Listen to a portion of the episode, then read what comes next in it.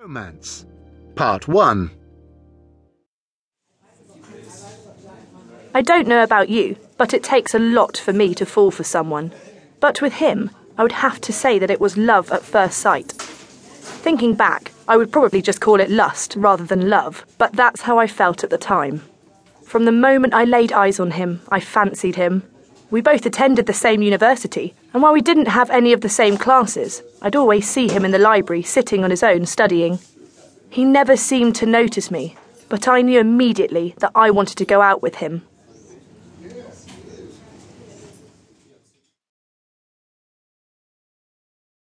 Part 1 Vocabulary and Phrases To fall for someone. To start to love someone. To fall in love with someone. To become romantically interested in someone. Example Although he wasn't very handsome because of his personality, I fell for him immediately.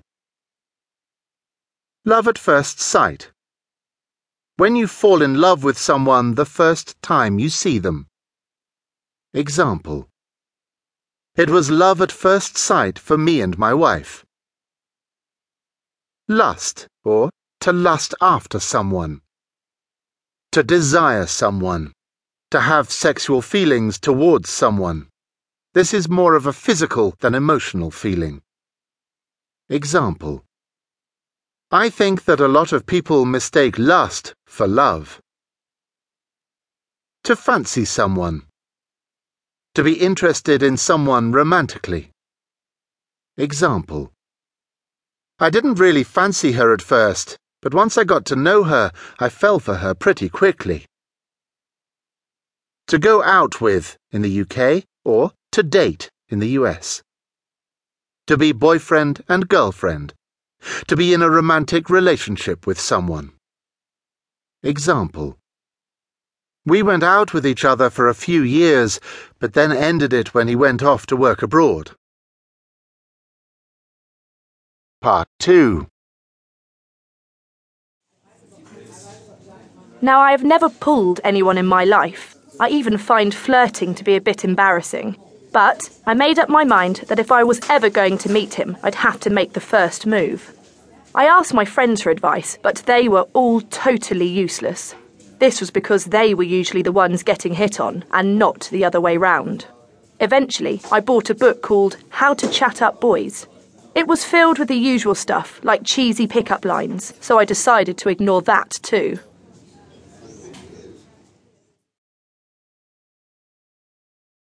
Part 2 Vocabulary and Phrases To pull someone, used in the UK. To talk to someone and get them to go on a date with you. This is a slang term and used in very casual language. Example I don't know how he does it, but every time we go to a party, he manages to pull.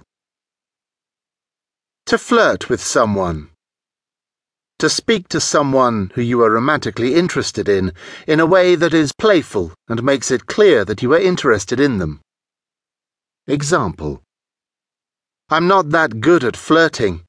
I always say something weird and put the guy off. To make the first move. To be the one to make a romantic advance on the other person. Example in most cultures, it's the man that makes the first move. To hit on someone, mostly used in the US. This is when you try to flirt with someone. You try to get them to be interested in you. Note, be careful as to hit and to hit on have completely different meanings. Example I hate that bar. All the guys are constantly trying to hit on all the girls. To chat someone up, used in the UK. To flirt with someone and try to get with them romantically. Example I can never chat girls up. I never know what to say.